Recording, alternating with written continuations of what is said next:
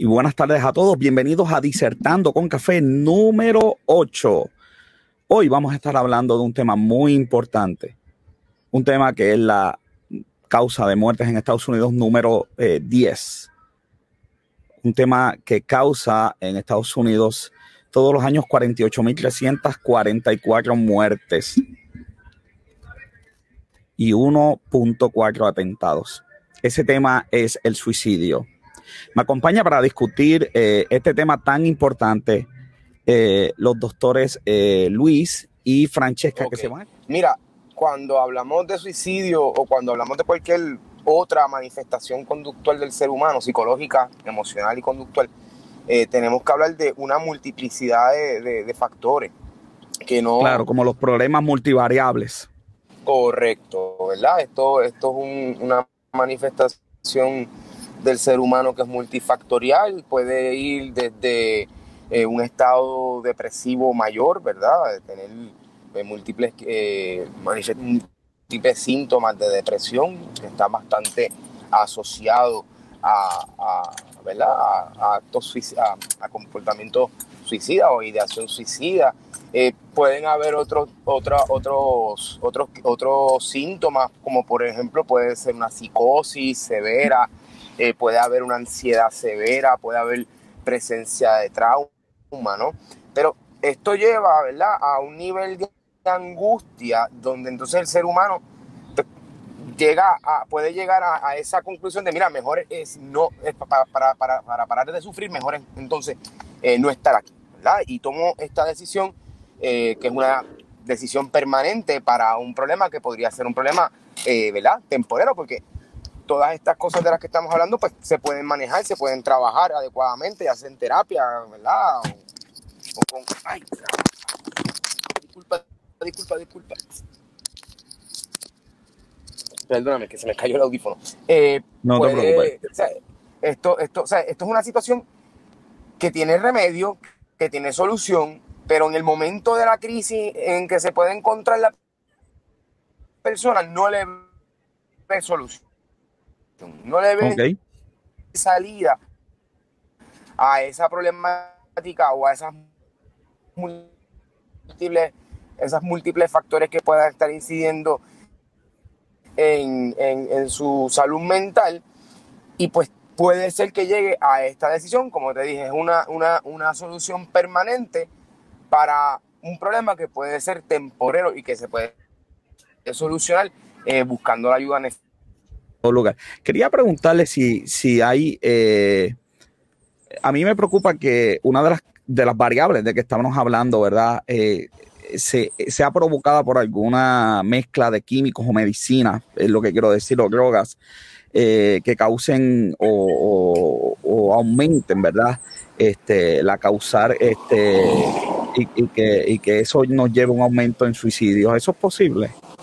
Pues mira, cuando hablamos de salud mental tenemos que hablar de, factores biopsicosociales, culturales y contextuales. Así que sí, el elemento biológico está presente, el elemento neurobiológico. Eh, precisamente, por ejemplo, cuando tenemos una, por ejemplo, una depresión, pues se altera una serie de, neurotransmisores, como puede ser la serotonina. La serotonina es un neurotransmisor que regula el estado del ánimo. Eh, hay depresiones, por ejemplo, que son congénitas, ¿verdad? Que, se deben a ese, a ese yo no le llamaría desbalance, sino a esa dificultad en la comunicación neuronal, eh, eh, ¿verdad? A través de, la neurotransmisión.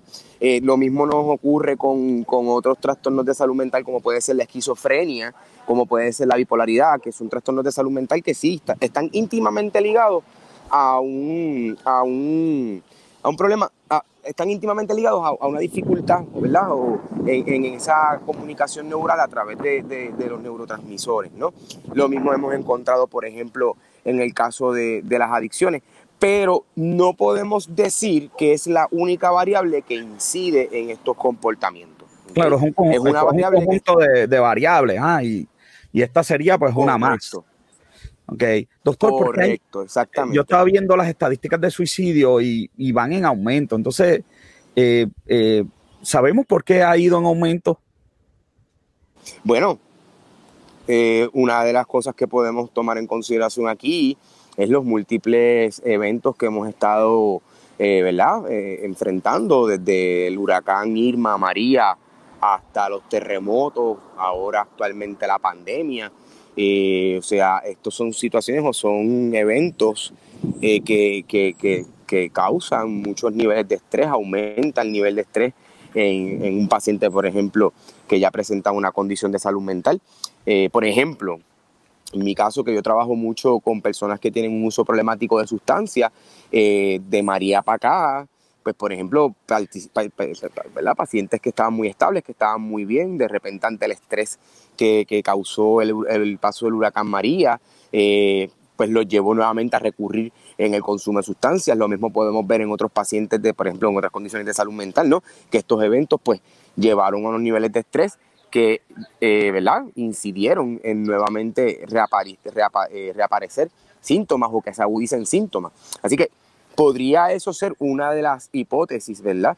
Que, podría pretender explicar el que haya un aumento en esos casos. Honestamente, yo hace tiempo que no miro las estadísticas de, suicidio, no, estoy, no, no estoy muy al día, hace ya tiempito que en, un momento dado tuve que prepararme para, un, para una entrevista también y pues las pude mirar, pero ya hace un poco más de un año que no las miro.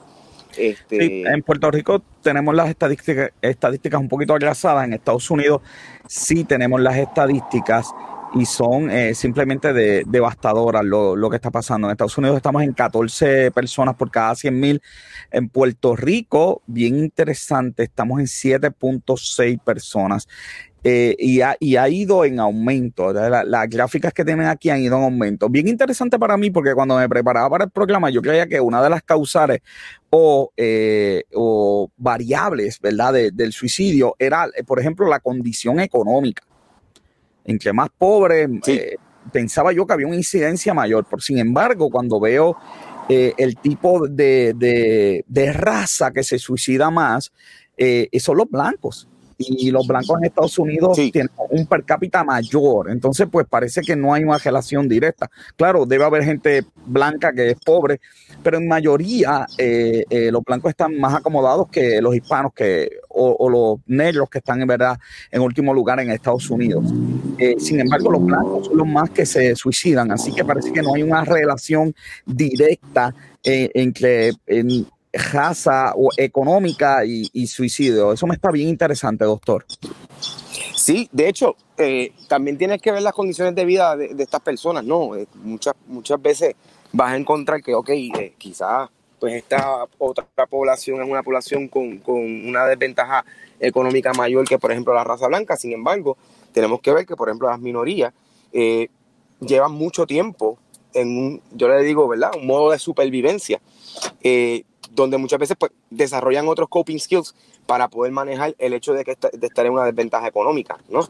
A diferencia de otras poblaciones que están acostumbrados a tener un estilo de vida, de repente ese estilo de vida no ocurre, no necesariamente tienen las destrezas de, manejo que pueden tener estas otras poblaciones y lo cual podría entonces estar incidiendo. Así que también tenemos, eh, yo creo que, que, más que mirar raza, tenemos que mirar, ¿verdad? E, esa, esa situación socio, socioeconómica, sociodemográfica ¿verdad? ¿Qué raza sufre más estrés?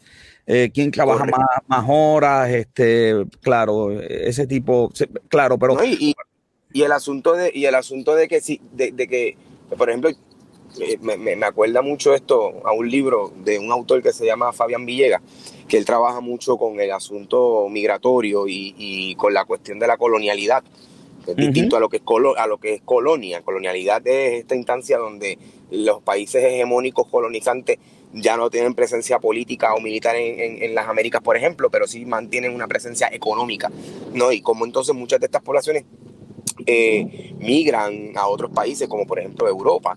Y él entrevistaba a, esta mujer dominicana en Barcelona, donde pues vivía unas condiciones eh, bastante De, desventaja socioeconómica y tenía que matarse trabajando, etcétera. Y, y, él le pregunta, ven acá, pero usted se deprime, va al psicólogo. Bueno, ¿qué es eso de depresión y qué es eso de ir al psicólogo? Yo no tengo tiempo para eso. Yo tengo que trabajar, yo tengo que mantener. Yo no tengo tiempo para estar deprimiéndome. O sea, esto, pues no, este comentario que te voy a hacer no necesariamente es un comentario que tenga una base científica, más una impresión mía. Pero esta cuestión de me deprimí, muchas veces cuando uno tiene que sobrevivir, ¿tiene tiempo para deprimirse? Eso es una, una pregunta que podríamos estudiar, ¿verdad? Claro, es, como, es como lo, eh, mi hija que, a veces me dice, qué sé yo, papá, este, estoy amorriñado, o qué sé yo qué, cuando yo miro alrededor, somos millonarios aquí en Puerto Rico, comparado con otros países, sin embargo nos, deprimimos. Eh, obviamente la parte de depresión es un, hay un, elemento mental, porque nosotros no nos podemos comparar con países que, donde hay un hambre extrema, donde hay condiciones ¿verdad? de vida eh, bien difíciles. Eh, ellos nos mirarán a nosotros y dirán que nosotros somos millonarios o que vivimos muy cómodamente.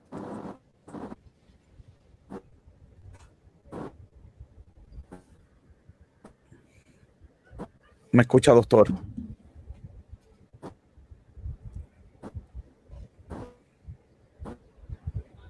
Doctor. Claro. Doctor, donde está ahora eh, no le gusta la señal. en el carro parece que... es que estoy, eh, eh, realmente es que voy de camino. Ah, ok. Me extraña porque yo voy por el, voy por el expreso, que no sé por qué no okay. me pero bueno, Sí, sí, pero a veces. pero ahora me está escuchando mal. Sí, ahora te, estoy escuchando a la perfección. Eh, buscando un profile, eh, bien interesante porque buscando un profile de quién se suicida, descubro que en Estados Unidos 3.56 de los hombres por cada mujer se suicida. Y en Puerto Rico el 88% de los casos de suicidio son de hombres. ¿Por qué los hombres se suicidan? ¿No sabemos manejar el estrés? Eh, ¿Qué está pasando? El patriarcado, el patriarcado, el machismo no nos, no nos permite culturalmente a los hombres manifestar eh, eh, nuestras emociones, nuestras afecciones, ¿no? Este, el otro día escuchaba a un colega psicólogo una discusión precisamente de cómo el patriarcado impacta la vida del hombre, ¿no? Y, por ejemplo, para nosotros los hombres hay, hay, dos emociones que sí nos permiten, eh, la cultura nos permite manifestarnos. El coraje, ¿verdad? El, el, tener mucho coraje, o, por ejemplo, ponerme loud en una barra porque estoy viendo un juego baloncesto, por poner un ejemplo, ¿no? Que fue el ejemplo que hizo el colega. Sin embargo, esta cuestión de, los hombres no lloran, por ejemplo, tanto que lo hemos escuchado a través de la historia nuestra, ¿no?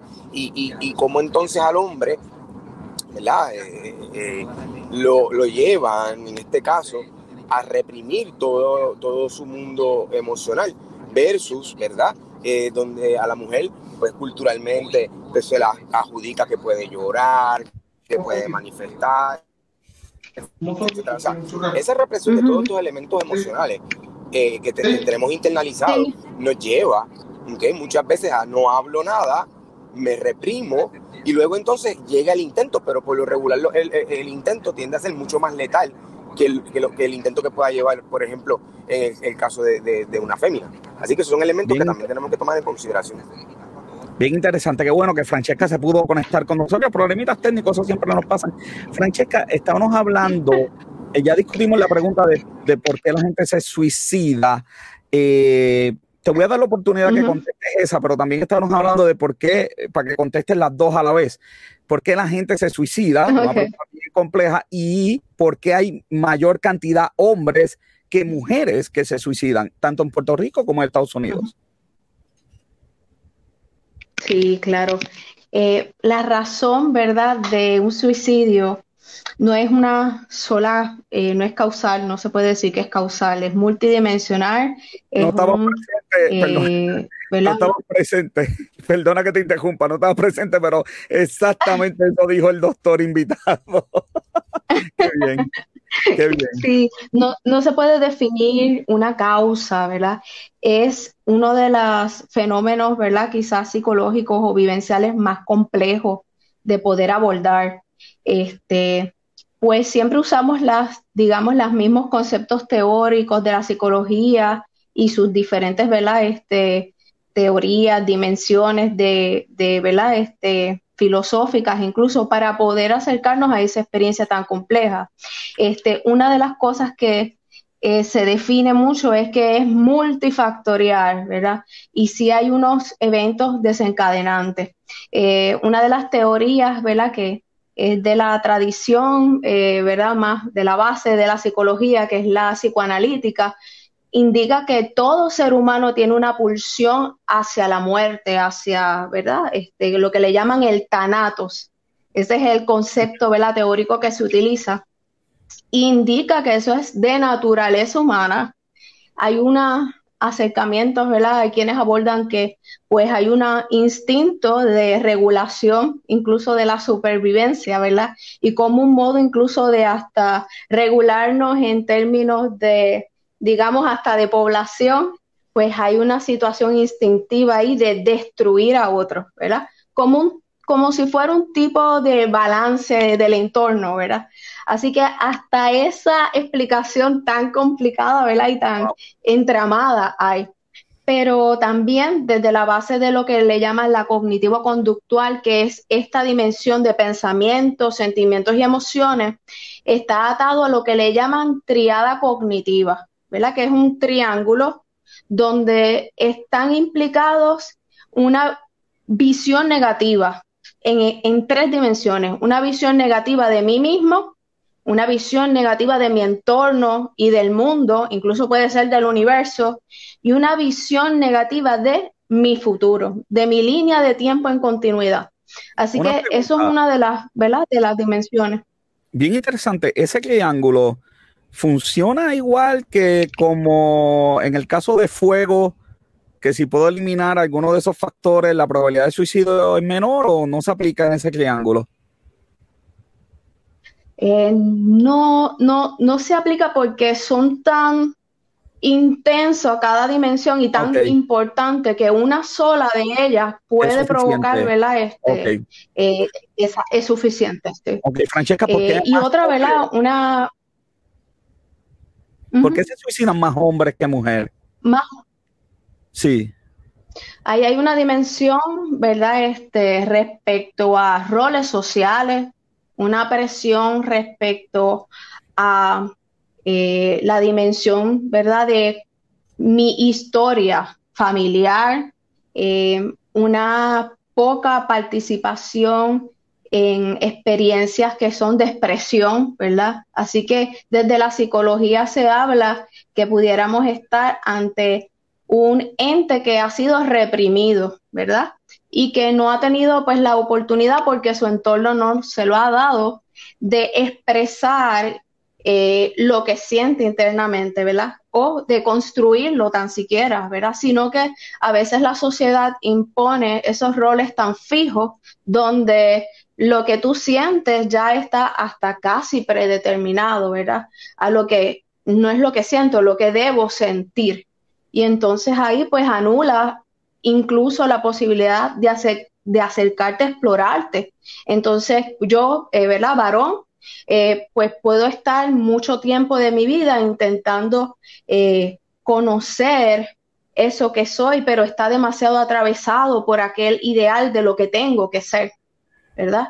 Entonces a veces no hay esa oportunidad de descubrir eh, esto que siento, ¿verdad? Esa parte genuina, esa parte de mi vivencia, ¿verdad? Así que ya hay una auto, hay una construcción previa y entonces al ser humano no poder hacerse a sí mismo, hay una frustración, ¿verdad? Y un sentido de enajenación, no solo con el mundo, sino conmigo mismo, un sentido de extrañeza, ¿verdad? Este, yo no he construido este sentimiento, ha sido como casi insertado, ¿verdad? Y eso pues crea una desconexión tan con el entorno, pero de sí mismo también. Así que es una extrañeza de sí mismo y no puede, ¿verdad? Este, eh, tan siquiera expresarla. Muy bien. Que, eso, ¿verdad? Está atado al sentido de, represión. Claro, le pregunto al doctor eh, si él tiene conocimiento. ¿Qué, estamos, qué está haciendo el gobierno para, para trabajar esto? Eh, tan importante, porque yo creo que, de esto no se está hablando ahora mismo. Jara a la vez yo veo una noticia eh, eh, sobre esto en el periódico. Yo creo que, que es, un, que es un tema que, nos debe preocupar como puertorriqueños y el gobierno debería estar haciendo algo. Que usted sepa, ¿qué está haciendo el gobierno? Pues mira, te puedo decir que el gobierno no está haciendo nada. Yo me atrevo a decirlo. O sea, aquí el gobierno, desde que los a finales de los 90 se privatizó el sistema de salud, tanto física como mental, se puso en manos privadas, eh, se pone en manos privadas la salud física y mental, pues entonces se convierte en un elemento for profit, por tanto se, se, se, se limita mucho el acceso a, los servicios de tratamiento, a los servicios de prevención. Por ejemplo, ahora mismo pues se supondría que la AMSCA sea la que lidere este proceso. La AMSCA no tiene ningún tipo de división de tratamiento porque no puede, federalmente no se lo permite porque el gobierno federal asigna un dinero a través de Medicaid y ese dinero el gobierno de Puerto Rico decidió ponerlo en manos privadas. Pues mira, no, no tiene nada que hacer. O sea, más allá de regular estos, estos entes privados que al final están trabajando para un lucro. O sea, habemos muchos habemos sectores en la comunidad. Yo trabajo en una clínica de salud comunitaria donde pues hemos tenido que hacer los cargos en mucha, de, mucho de esto. Eh, mira, un ejemplo, o sea, además del suicidio, un ejemplo, el uso de sustancias. O sea, el uso de sustancias está bien restringido, eh, perdóname, el tratamiento para el uso de sustancias está bien restringido por parte de las aseguradoras. Eh, que tienen a cargo ahora mismo el área de salud mental. Lo mismo ocurre entonces con medicamentos como por ejemplo para la salud mental, te lo restringen, te tienen un formulario eh, de medicamentos según la, la, ACES. Eh, que te restringe a ciertos medicamentos, no necesariamente los más adecuados, o te restringe la cantidad de visitas que tú puedes tener con un psicólogo para recibir eh, servicios de, psicoterapia. Eh, por ejemplo, entonces estas compañías te restringen el tiempo que tú vas a estar atendiendo ese, ese caso, porque mientras más casos veas, más dinero se genera, ¿no? Y entonces cuando tú vienes a ver, el tiempo para atención de ese paciente se convierte en unos 15, 20 minutos. Yo, tengo, yo conozco, conozco colegas que trabajan en estas compañías privadas y el, y el máximo que ven un paciente es 20 minutos.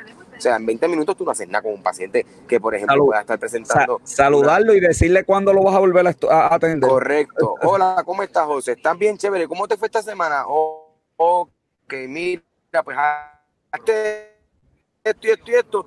Y nos vemos. Ah, y no nos vamos a ver la semana que viene. Y nos vemos en un mes, en dos meses. no, hay una continuidad del servicio. O sea, entonces se. Sí, doctor, yo no he visto nada de las promesas políticas que yo no he, leído nada de las promesas políticas que vayan a este mal, de verdad, y es algo que me preocupa mucho. La salud mental del puertorriqueño, eh, yo, no está bien, entonces eh, yo no veo promesas, ni aunque sea promesas, vamos, que, uno, es, como si esto alguien hubiera alzado la alfombra y lo hubiera puesto ahí y, nadie habla de esto. es de verdad bien preocupante.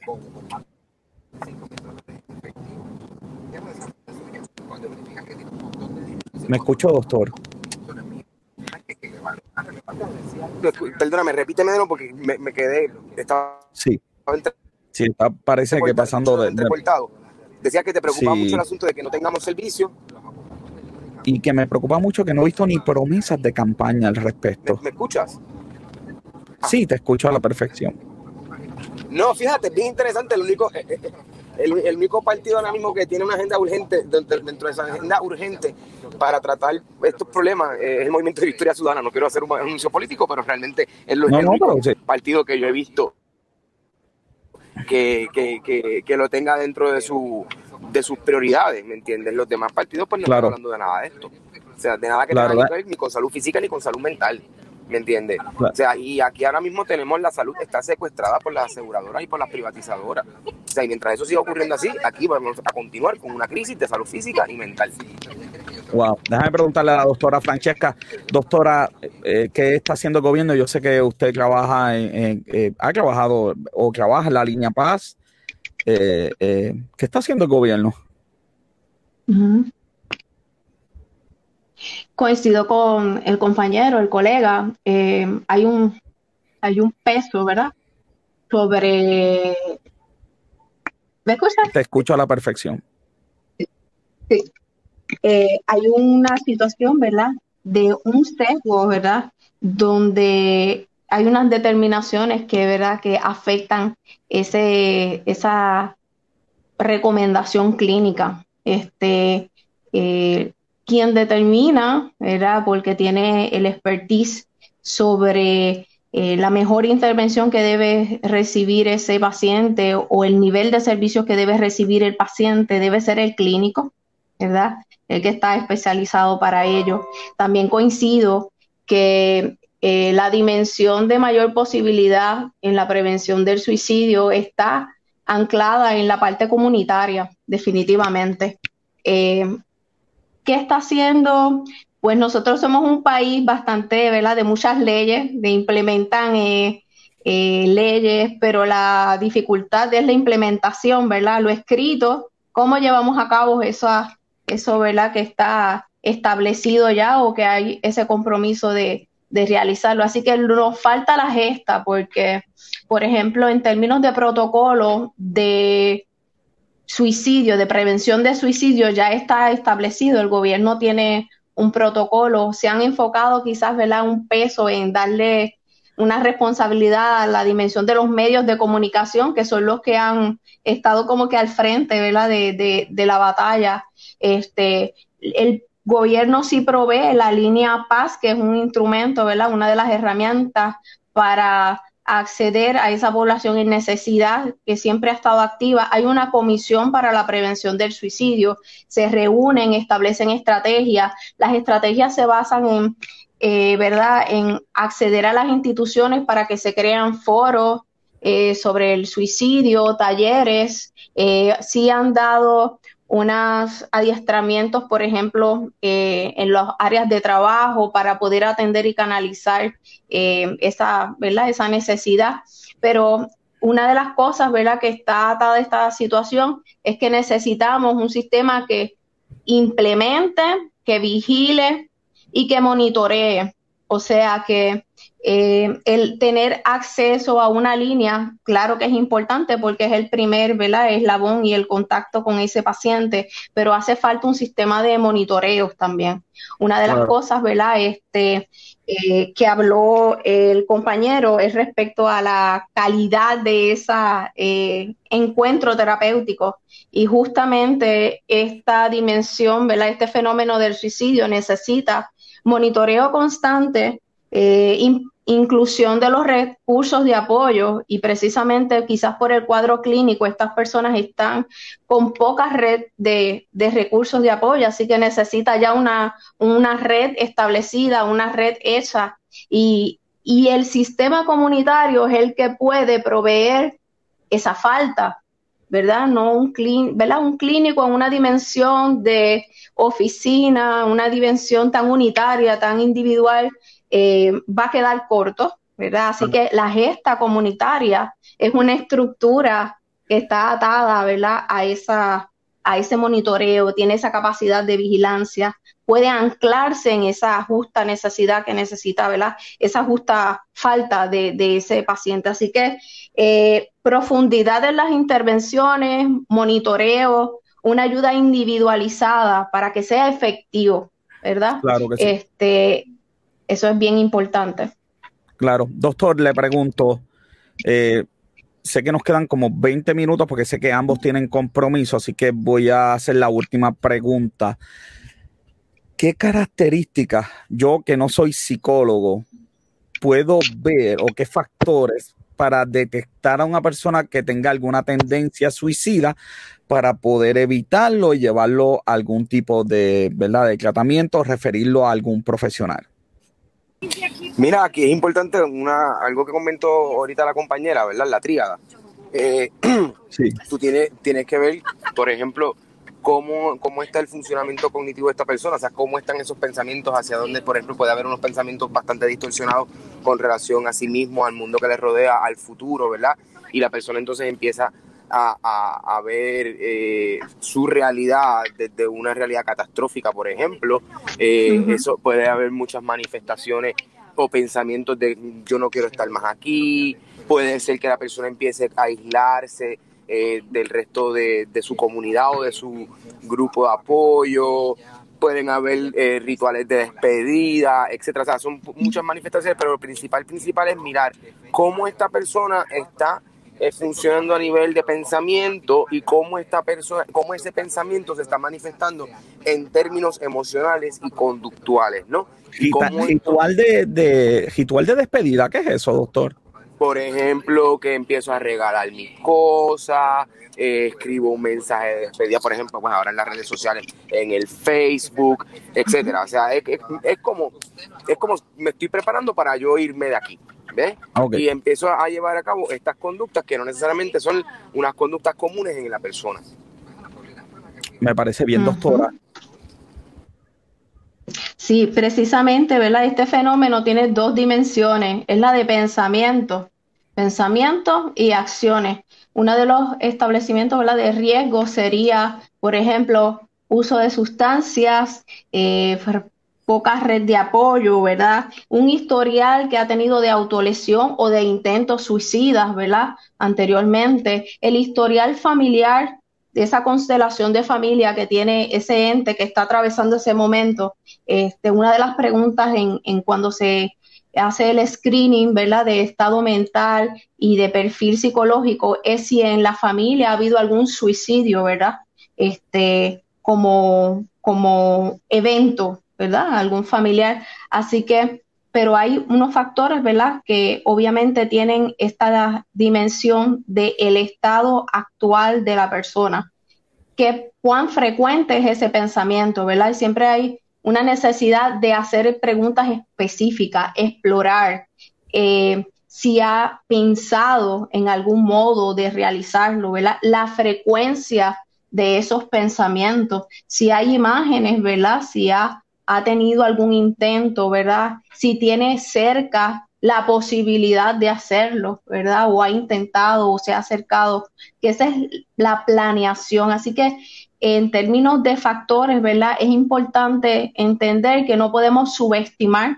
Se habla mucho sobre el mito de suicidio, ¿verdad? El mito de suicidio es que eh, esa persona tiene mucha capacidad interna, tiene muchos recursos internos, él no lo haría aunque lo diga, ¿verdad?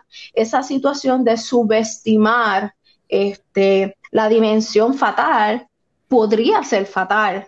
Así que en términos de cuando se note alguna alteración en la conducta, de esa persona, que pueden ser de los dos polos. Si es una persona muy social, aislarse, o si es una persona muy retraída, lo contrario, ¿verdad? Son cambios conductuales dramáticos. Una persona retraída que de pronto empieza a ser social, puede ser un... Sí. Qué interesante. Sí, es establecer, ¿verdad? Porque le llaman fluctuaciones anímicas, cambios anímicos abruptos. Y conductualmente pudiera darse un renglón, ¿verdad? De, de, de, cambios este, que no van solamente a una dirección. Por eso es bien importante para poder abordar el suicidio con efectividad, no entender que son unas señales, ¿verdad? Por bullets, este, un, dos, tres, sino es esa persona que tú conoces, tiene un cambio muy dramático, ¿verdad? Este, uno de los factores bien importantes, ¿verdad? Es que sí está atado a un perfil un historial también este, psicológico previo, pues ahí aumenta la posibilidad. Si ha tenido mucho tiempo, ¿verdad? Con una depresión, eh, bipolaridad, hay ciertas condiciones psicológicas que aumentan la probabilidad, pero el suicidio está, ¿verdad? Entiendo que falto de una dimensión investigativa en este país, por ejemplo, se ha trabajado un poquito con la parte del adolescente, ¿no? Eh, y pues, pero hace mucha falta, hace falta, ¿verdad? Este, abordarlo desde esa dimensión científica, ¿verdad? De efectividad, de igual forma tratamientos, ¿verdad? Que sean efectivos para poder, este, no solo eh, evitar el suceso, sino que esa persona reestructure completamente ¿verdad? esa dimensión y que no vuelva a tener una incidencia con estos pensamientos. Eh, una de las eh, teorías que se usa es la dialéctica conductual, que eso va en torno a que esa persona empiece a tener habilidades interpersonales, ¿verdad? A que se conecte de una manera más efectiva con el mundo, a que pueda negociar con los otros y tolere la angustia ¿verdad? no es solo, ¿verdad? La dimensión y salud. Ajá. Sí, hay veces que yo no entiendo porque yo creo que las personas están más en control de algunas cosas que, que, las deprimen de lo que las personas piensan. Por ejemplo, las redes sociales.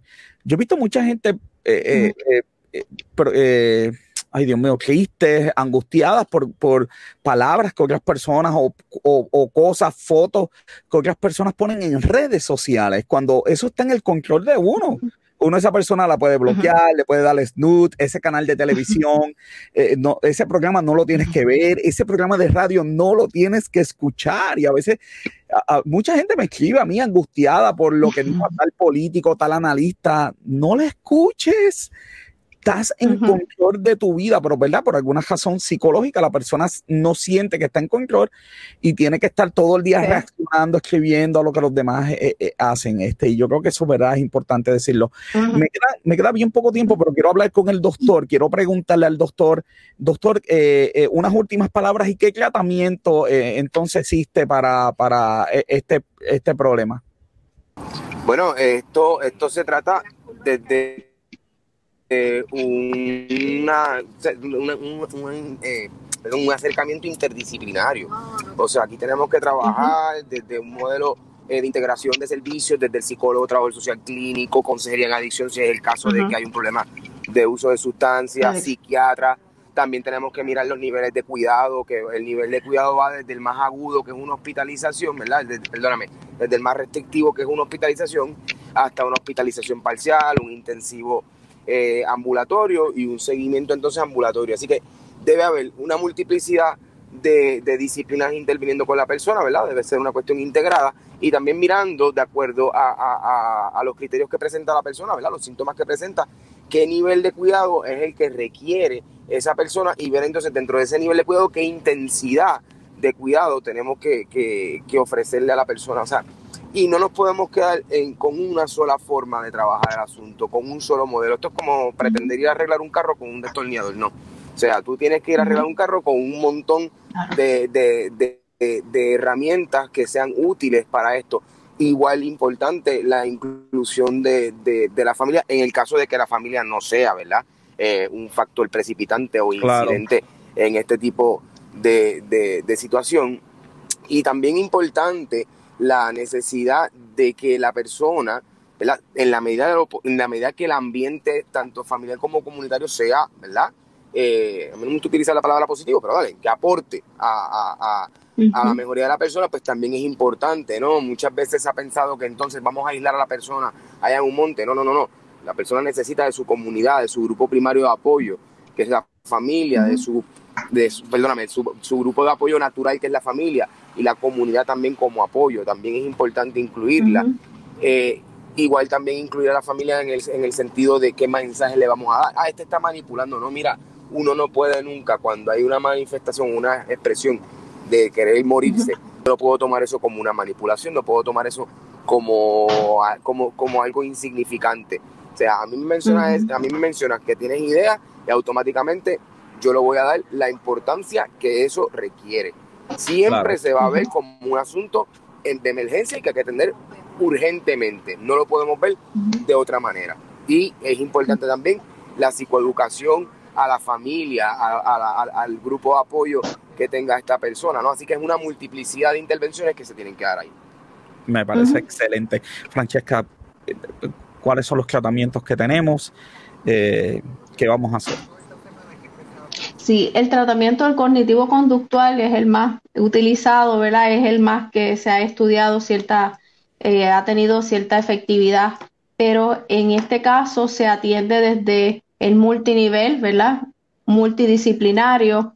Eh, el tratamiento del dialéctica conductual va enfocado a lograr una concienciación reflexiva de ese ser humano eh, en que pueda regular emociones, ¿verdad? Esto es desde el enfoque de la dialéctica conductual, que él pueda comprender emociones, regular emociones, que pueda tener efectividad interpersonal, que pueda eh, incrementar esa habilidad que hablábamos ahorita de tolerar la angustia, eso es bien importante, y la habilidad para hacer negociaciones, ¿verdad? O concesiones con el mundo que es manejar esa frustración. Todas esas dimensiones están enfocadas en el dialéctico conductual, ¿verdad? En esa teoría. El cognitivo conductual se basa en brindarle la oportunidad a esa persona de erradicar esos pensamientos, ¿verdad? Eh, negativos, eh, irracionales y crear unos que le sean más saludables, que le aporten eh, siempre a estas personas, ¿verdad? En necesidad con estas ideas suicidas, hay que ser bien compasivos, no regañarles, no, eh, ¿verdad? Este, hay que tomarlo con mucha seriedad, como hemos hablado, eh, darle la oportunidad de ventilar y hacer preguntas, ¿verdad? Sutiles y sucesivas, hasta lograr, ¿verdad? Una, profundidad. El cognitivo conductual es el más utilizado, ¿verdad? Ese enfoque de erradicar pensamiento, crear un nuevo patrón más saludable de pensamiento y unas conductas, ¿verdad? Que estén alineadas a, su salud, a su protección. Eh, bien importante el autocuidado, ¿verdad? Destrezas de autocuidado que pueden ser súper básicas y mínimas en nuestra rutina diaria y esta persona se ha desprendido de, de, toda esa habilidad y hay que eh, rehabilitar desde lo más básico. Claro que sí. Bueno, y con eso básicamente llegamos al final, ¿verdad? De lo que va a ser Disertando con Café número 8. Doctores, muchas gracias por haber estado con nosotros. Sé que eh, tienen compromiso. El doctor está en el carro, contactamos ayer a última hora y sabemos que estado, estuvo presente, así que estamos muy agradecidos, eh, tanto yo eh, como la producción de Disertando con Café y Negocios con Café.